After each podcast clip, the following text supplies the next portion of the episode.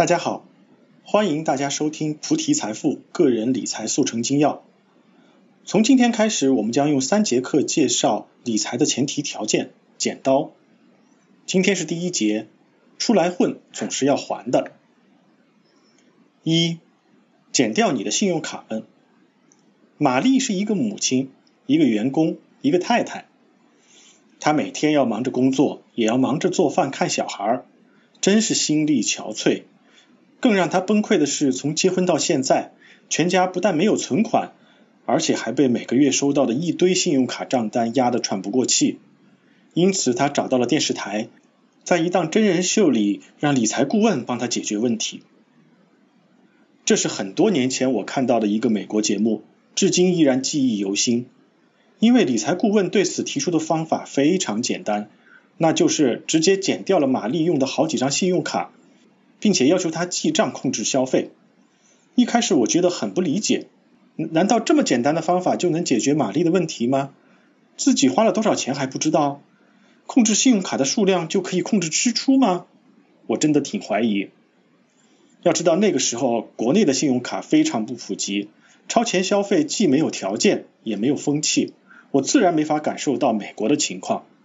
直到很多年后，我在前。《七步创造终身收入》这本书中看到，二零一四年美国平均每个家庭的信用卡债务超过一点五万美元，学生贷款超过三点三万美元，而房贷呢则超过了十五万美元。很显然，玛丽并不是特例，美国人普遍陷入提前消费造成的债务陷阱里。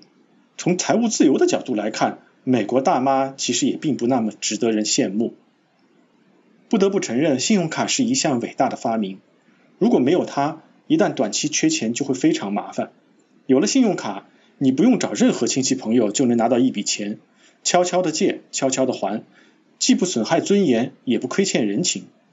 但也正是因为信用卡用起来实在太容易，心理压力不大，就很可能承担高额利息，甚至恶性透支。因为人的欲望永无止境，让人提前满足欲望具有致命的诱惑力。在自己财力不足又缺乏自控力的情况下，拥有越大的信用卡额度，就越可能造成还不起的结局。如今申请信用卡在中国也变得非常简单，对于很多人来说，只保留一张信用卡，他才知道到底欠了多少钱，才知道这些钱还不还得起。我一向认为，在滥用信用卡这件事上，银行有着不可推卸的责任，因为他们一直在想办法拖你下水，只要你还得起钱。他们就会持续扩大你的额度，而且还会用各种奖励鼓励你分期还款。其实本来信用卡的盈利都是产生在商家的，你买东西的时候刷信用卡，商家就要给银行手续费。只要能按期还款，你并不会多花一分钱。但是，一旦你分期还款，你就开始支付银行利息。这个利息貌似不多，其实利率换算下来远高于各种商业贷款，是实打实的高利贷。你可能会说，我有点危言耸听了吧？然而并没有。美国曾经对银行是否能发行信用卡发生过大讨论，而信用卡则被长期归于高利贷，是大众普遍批评的对象。直到上世纪七十年代，才因为银行的不断游说，摆脱高利贷法的约束。但这并不影响它是高利贷的本质。需要注意的是，除了银行发行的信用卡。我们常用的白条、花呗等等短期无抵押贷款都是变种信用卡，也都是高利贷，而且比银行信用卡更隐蔽、更混乱。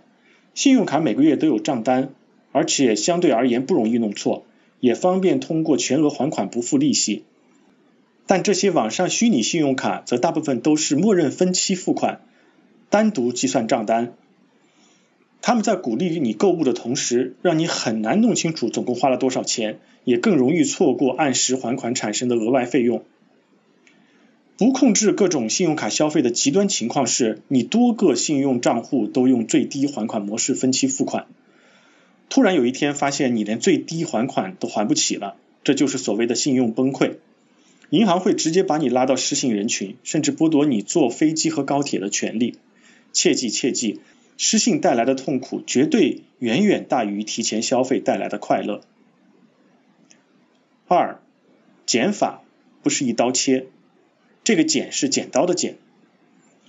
说到理财目标，很多人想到的就是用钱来赚钱，其实这是很不准确的。对于大多数人来说，个人理财的目标是最大化自己有生之年的整体收益，并借此提升生活水平。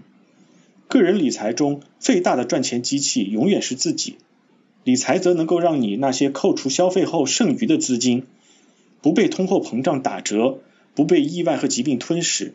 并且能伴随时间持续增值，最终实现保证自己生活所需的目的，并按计划留给你爱的人。你的赚钱能力越强，潜在的余钱越多，理财的重要性也就越大。而消费则从另一个角度决定了你的余钱到底有多少。人有消费欲望是正常的，有东西买不起也是正常的。虽然说开源和节流都是产生余钱的方法，而且开源永远比节流更重要。但问题是，开源是有条件的，而节流是无条件的。在开源问题没有解决之前，通过控制消费来实现节流就是必须的。如果你控制不了消费，始终没有余钱，那最终通过投资来实现财富自由，就始终是空中楼阁。其实，无论赚钱能力多强，都是需要控制消费的。很多文体明星年轻的时候赚钱能力很强，但因为消费和理财方面的问题。年老却变得穷途末路，这种例子举不胜举。对于普通人来说，因为开源的能力非常有限，所以控制消费就更加重要。特别需要注意的是，并不是只要是花钱就是消费。最简单的标准是看你花的钱能不能让未来的自己升值。如果不能，就属于消费；如果可以，则属于投资。这个标准其实很柔性。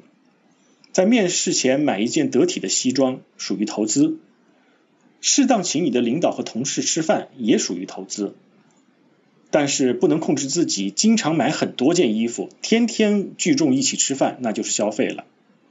由此引申出的另一个问题是，是否可以借钱投资呢？这就要看你投资收益是否大于借贷成本。我们通过贷款买房来实现投资升值就是一个例子，但是贷款买车就未必。因为房产通常能保值和升值，车却必然天天贬值，除非你的车是生产工具的一部分，可以为你创造更多价值，否则就未必值得贷款购买。对此呢，有一本书叫做《穷爸爸富爸爸》，有很详细的描述，大家有兴趣可以看看。总之，控制超前消费是个基本原则，但不能生搬硬套一刀切。投资和消费在很多情况下并不容易划分。需要从未来收益的角度进行综合评估、合理规划，才能让理财整体收益最大化。第三，你能算清借钱的隐形成本吗？借钱除了众所周知的利息成本之外，为了让大家更全面的看清风险，我把下面几个潜在的影响也当做成本提醒大家。首先是心理成本。之前我说过，银行对滥用信用卡有着不可推卸的责任，其中一个重要原因是大大降低了借钱的心理成本。在没有信用卡之前，大多数人找人借钱是有心理压力的，还不还得起是一重压力，万一对方不借伤了面子是另一重压力，其他人知道自己借钱会怎么看呢？是第三重压力。心理成本对大多数人来说有利于谨慎借钱，同时也激励大家。提升赚钱的能力，但信用卡则大大降低了这些压力，让很多人习惯于借钱度日。其次呢是信用成本，在国内信用体系建立之前，每个给你借钱的实体都是相互独立的，他们不知道你是否拖欠借款。而现在信用体系已经日趋完善，在大数据的支持下，信用成本会日益显著。你不小心在一个地方没有按时还钱的后果。很可能是所有借款方都来追债，甚至直接调高你的房贷利息，不让你乘坐高铁和飞机。很多年前，香港艺人钟镇涛因为炒房失败宣布破产，长期都只能乘坐公交和地铁，打车都不可以，更不可以买私家车，直到欠款还清才能恢复正常生活。前一段时间，众所周知，国民老公王思聪也发生了类似的情况。这其实既是信用破产的真实写照，也是信用体系发展的必然趋势。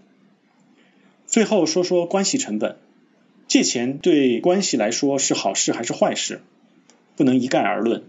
如果你每次借贷的信用都很好，你不但不会损害相互关系，反而可能形成很好的口碑，在下次借到更多的钱。借钱的利息甚至可以同步下降。有的大企业虽然自己有很多现金，但依然滚动向银行借钱，就是在培养维护这种关系。反之，如果你从来都不借钱，真到有事的时候，你可能根本不知道向谁借钱，而且临时找人，对方也未必敢借给你。所以，借贷关系本身未必是一种成本，只有借钱不能按期归还，才会变成成本。小结一下今天的内容：借钱其实很正常，但借来的钱要用来救急，用来投资，用来为更好的明天做准备，而不是用来提前消费。无论借钱多容易。都要算清楚自己能不能还得起，充分考虑借钱的心理成本和信用成本，同时在量力而为的前提下，通过借钱逐渐培养健康的借贷关系。今天给大家的思考提示：你有没有用信用卡或者白条花呗等等分期付款的功能？你能算清楚这些分期的实际利率吗？请在评论区写下你的计算结果，并谈谈你觉得这样的利率是高还是低。欢迎大家在喜马拉雅和微信公众号上关注菩提财富，并把这门课分享给你对理财有兴趣的朋友。让我们一起闯荡理财江湖。